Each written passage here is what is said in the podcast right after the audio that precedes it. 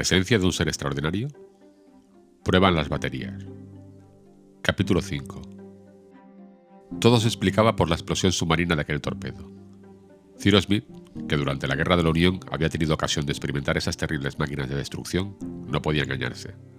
Bajo la acción de aquel cilindro cargado de una sustancia explosiva, nitroglicerina, picrato u otra materia de la misma naturaleza, se había levantado el agua del canal como una tromba, y el brick, como herido por un rayo en sus fondos, se había ido a pique.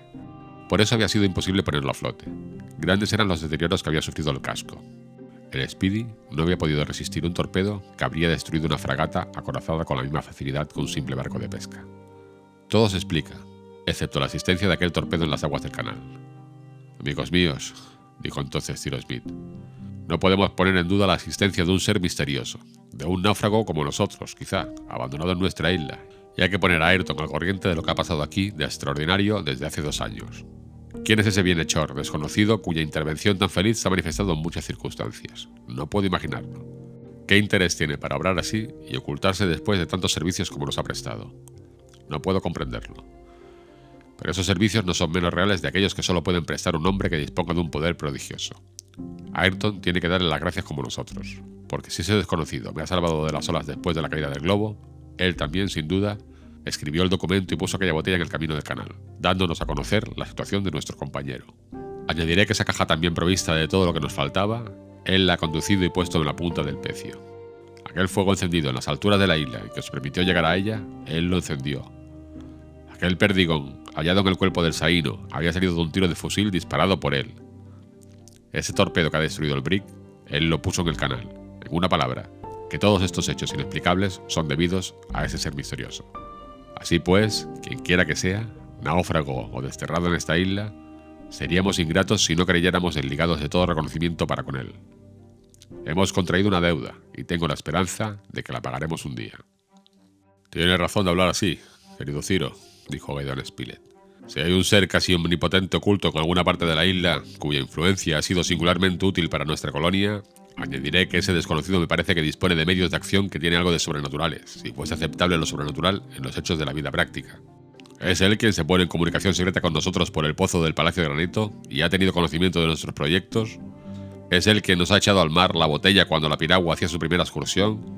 Es él quien nos envió a Top fuera de las aguas del lago y dio la muerte al Dungongo. Es él, como todo induce a creerlo, quien salvó de las olas a Ciro en circunstancias en que cualquier hombre ordinario no hubiera podido obrar.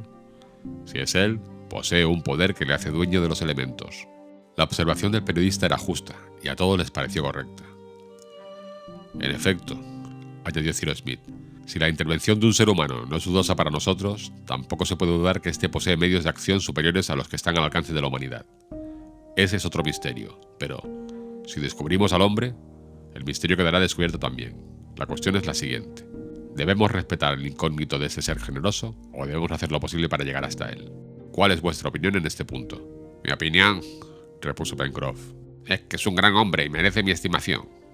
Cierto, dijo Cyrus Smith, pero eso no es responder, Pencroff. Mi amo, dijo entonces Snap. Creo que, por mucho que busquemos a ese señor, no lo descubriremos hasta que él no quiera. No has dicho ningún disparate, Nap, repuso Pencroff. Soy del parecer de Nap, añadió Gideon Spilett, pero no hay razón para no intentar la aventura. Hallemos o no ese ser misterioso, por lo menos habremos cumplido con nuestro deber para con él. Y tú, hijo mío, danos tu parecer, dijo el ingeniero volviéndose a Harbert. Ah, exclamó Harbert, cuya mirada se animaba. Desearía con toda el alma dar las gracias a quien le ha salvado a usted, primero, y nos ha salvado después a los demás. No está mal dicho, hijo mío, dijo Pencroff. Yo también y todos nosotros desearíamos lo mismo. No soy curioso, pero daría un ojo por ver cara a cara a ese individuo. Me parece que debe ser hermoso, grande, fuerte, con una gran barba, cabellos como rayos y sentado sobre nubes con una bola en la mano. Pencroff, intervino Gedon Spilett. Ese es el retrato del Padre Eterno. Es posible, señor Spilett, repuso el marino. Pero yo me lo figuré así. ¿Y usted, Ayrton? preguntó el ingeniero. Señor contestó Ayrton. Yo no puedo decir mi parecer a estas circunstancias. Lo que ustedes hagan estará bien hecho, cuando ustedes quieran asociarme a sus investigaciones, estaré dispuesto a seguirlos. Gracias, Ayrton, dijo Cyrus Smith. Sin embargo, quisiera una respuesta más directa a la pregunta que le he hecho. Es usted nuestro compañero. Ha hecho ya sacrificios por nosotros y tiene derecho, como todos, a ser consultado cuando se trata de tomar una decisión tan importante. Hable usted. Señor Smith, contestó Ayrton, creo que debemos hacer lo posible por encontrar a ese bienhechor desconocido. Quizá está solo, quizá está enfermo, quizá se trata de una asistencia que hay que renovar. Yo también, como usted ha dicho, tengo una deuda de reconocimiento con él, porque no puede ser otro el que vino a la isla Tabor. Encontró al miserable que ustedes han conocido y les dio noticias de que había un desgraciado a quien salvar. Gracias a él he vuelto a ser hombre y no lo olvidaré jamás. Está decidido, dijo Cyrus Smith. Comenzaremos nuestra investigación lo más pronto posible. No dejaremos la más pequeña parte de la isla sin explorar. La registraremos hasta en sus rincones más secretos. Ese amigo desconocido nos perdone en gracia nuestra intención. Durante algunos días, los colonos se ocuparon activamente los trabajos de la siega y la recolección.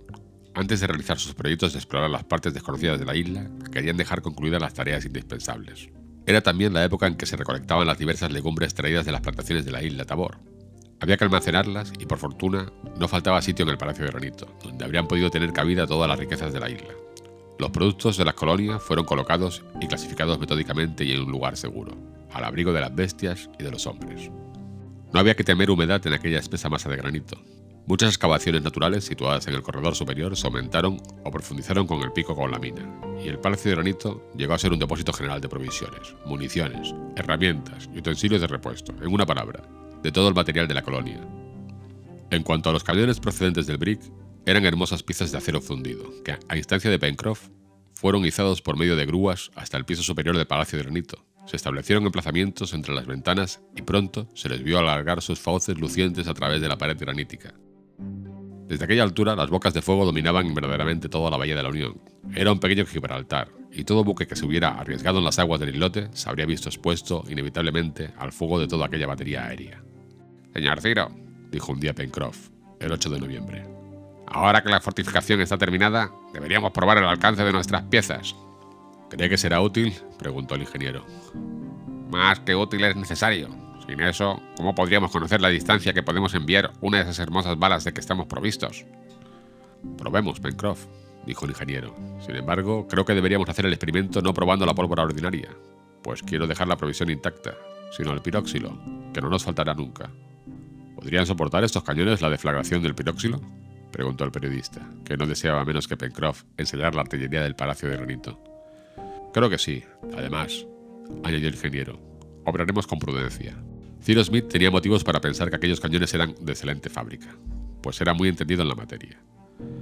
Hechos de acero forjado y cargándose por la culata, debían por lo menos soportar una carga considerable y por consiguiente tener un alcance enorme.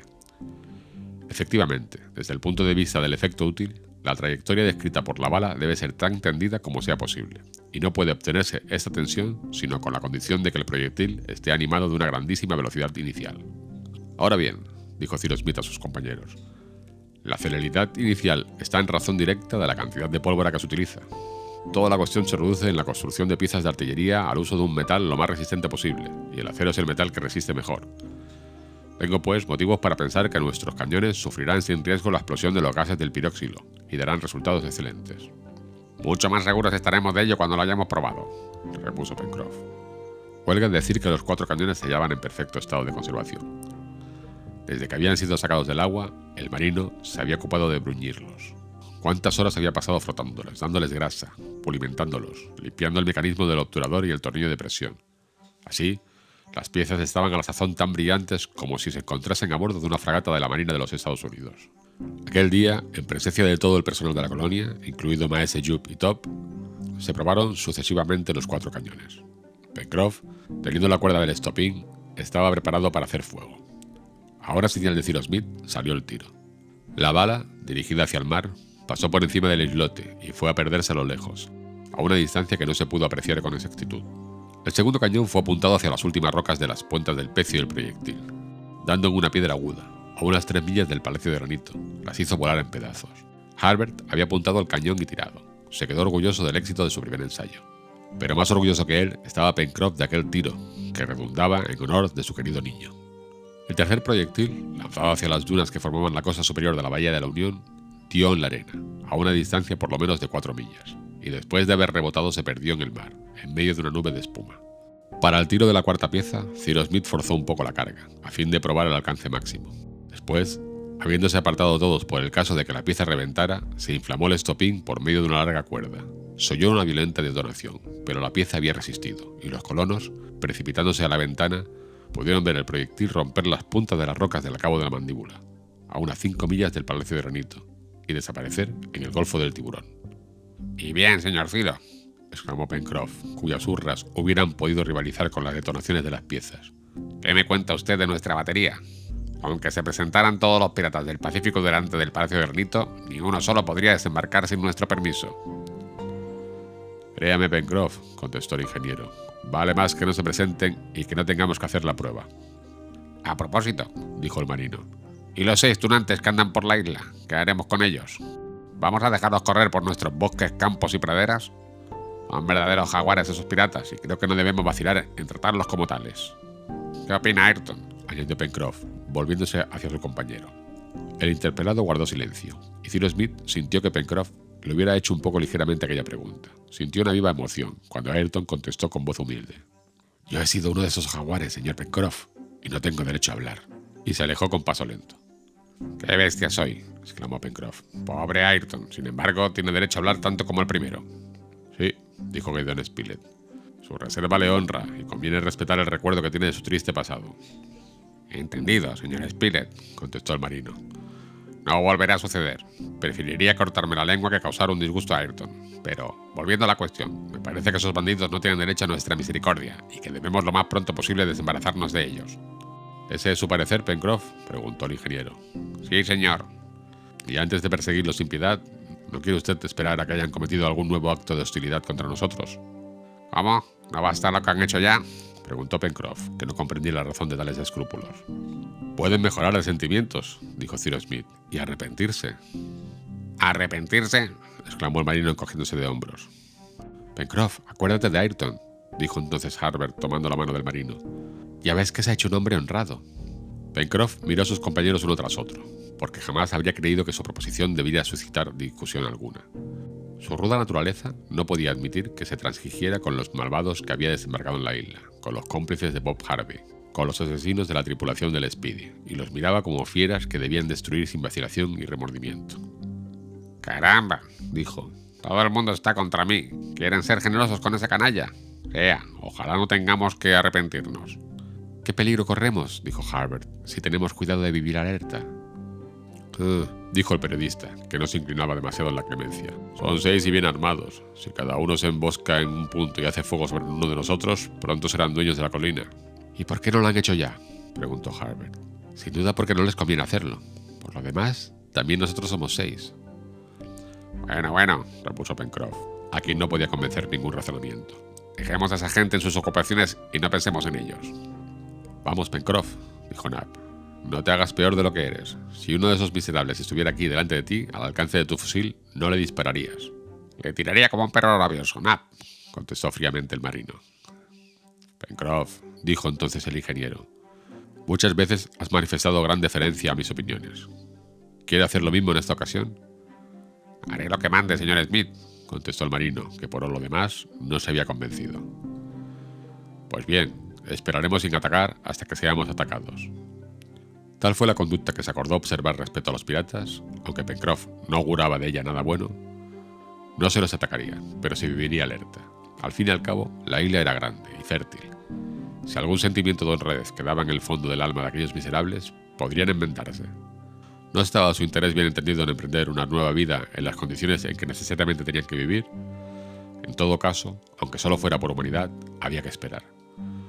Los colonos no tenían ya como antes la facilidad de ir y venir por la isla sin desconfianza alguna. Hasta entonces no habían tenido que guardarse sino de las fieras, pero a la sazón, seis presidiarios, tal vez de la peor especie, vagaban por la isla. El hecho era grave, sin duda, y para personas menos valientes hubiera equivalido a perder la seguridad.